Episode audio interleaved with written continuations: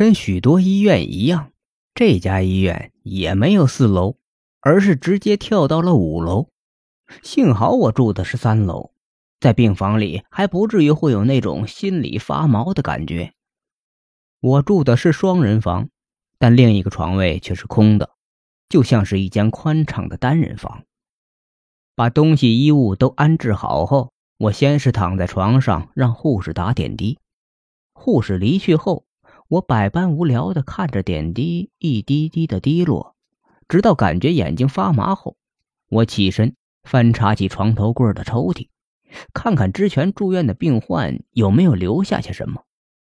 但我只在第一层的抽屉里发现一本标着住院注意事项的手册，其他的抽屉里什么也没有。我在床上坐好，翻阅起那本住院手册，无聊的开始一一对比各病房的差异。好啊，其他的病房还有电视、冰箱呢。翻查了几页后，我注意到其中一件事项被红笔圈了起来，似乎极为重要。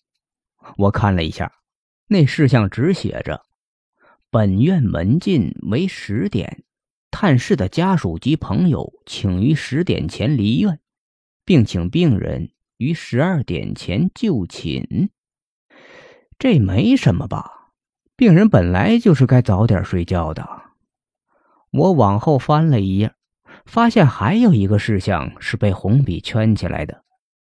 这个注意事项就比较奇怪一点了：十二点过后，若同病床的病人按下紧急呼叫铃，请勿紧张。搞什么？打错字了吧？应该是把同病房打成同病床了吧？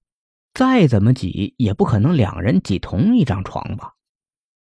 我合上手册，从包里拿出自己带的书看了起来。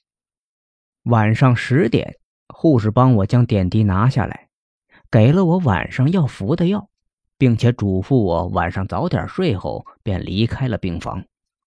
但可能是因为我平常生活就日夜颠倒的关系，我在病床上折腾到了十二点多，仍没有睡意。于是只好打开床头灯继续看书。等到眼睛有了倦意，我才将书收起来，并要关上床头灯。但当我的手压在床头灯开关上，正要按下时，我看到一件匪夷所思的事情。如果我快个一两秒关掉床头灯，我可能就看不到这一幕了。但我偏偏看到了。一只苍白的手从床底下伸出来，按下了床头的紧急呼叫铃，跟我按在床头灯开关上的手仅仅只有几厘米的距离。那只苍白的手缩回床底下去后，我不知道该关床头灯，或是不该关。原来这就是那条注意事项的意思。床底下还有另一个病人。这下我不敢关掉床头灯了，我需要亮光来遮盖我的恐惧。等一下，护士会来吗？来之后又会怎样？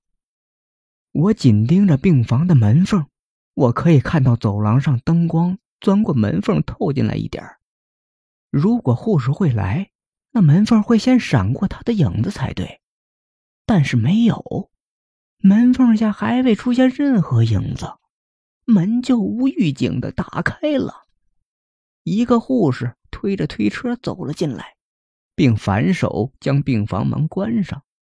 这个护士也不是人，这个护士戴着副密不透风的口罩，穿着全白的制服，但是款式跟我印象中这家医院的护士制服并不一样啊。他推着推车走到床边，讲了几句话。而床底下也有一些声音发了出来，我听不懂他们在说什么，那似乎是一种低沉的呢喃所构成的语言。那个护士突然发出一个尖笑的声音，并且瞪着我，我被他给吓到了。但是我接着注意到，他是在瞪着我的手。我会意过来，他是要我把床头灯给关掉。